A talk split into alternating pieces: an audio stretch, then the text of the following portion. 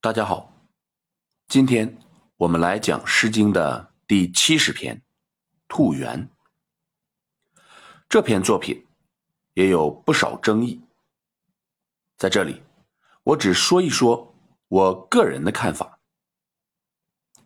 我们先来通读全诗：有兔圆圆，至离于罗。我生之初。尚无为，我生之后，逢此百离。上昧勿讹。有兔圆圆，至离于福。我生之初，尚无躁，我生之后，逢此百忧。上昧勿绝。有兔圆圆，至离于冲。我生之初，尚无功；我生之后，逢此百凶。上昧勿聪。我们先看每一章的头两句，这里出现了两种动物，一个是兔子，一个是野鸡。说兔子在那里自由自在，野鸡。则落进了网里。有的人说，这里的“圆圆”就是轩轩、狡诈的意思。作者并没有对野鸡品格进行评价，为什么要对兔子的品格进行评价呢？既然第二句是对野鸡状态的说明。那么，第一句也应该是对兔子状态的刻画，所以这里的“圆圆”应该是形容兔子自由自在的游走的意思。那么，它们构成了什么画面呢？汉乐府《十五从军征》中写十五从军征八十始得归的征人回到故宅。看到兔从狗窦入，志在梁上飞。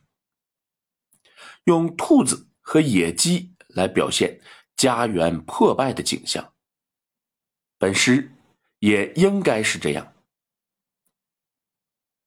我们再来看每章的三四五六句，意思是：我刚刚出生的时候是一种状态，而今。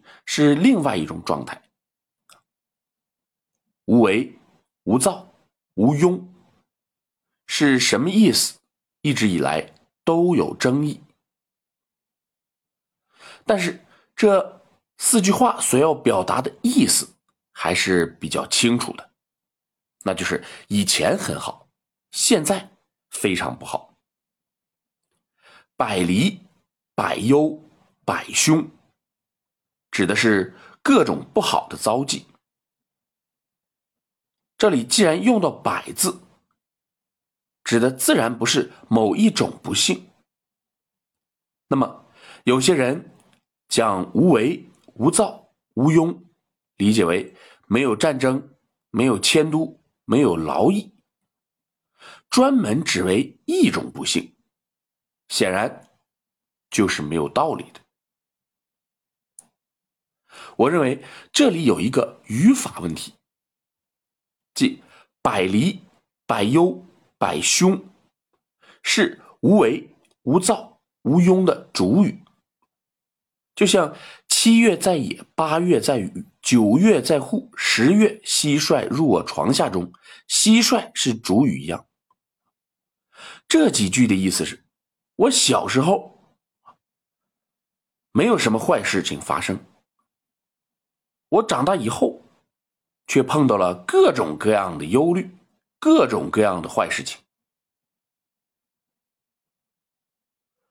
我们再来看最后一句，作者看着自己残破的家园，慨叹道：“我还是睡吧，别动了；我还是睡吧，别醒了；我还是睡吧，什么也别听见吧。”看来，在无奈中，在绝望中，他除了在睡梦中逃避之外，已经别无他法。然而，更可悲的是，他却睡不着。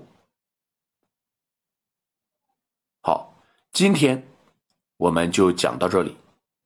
如果您听着感觉不错，希望您能够分享给别人，谢谢。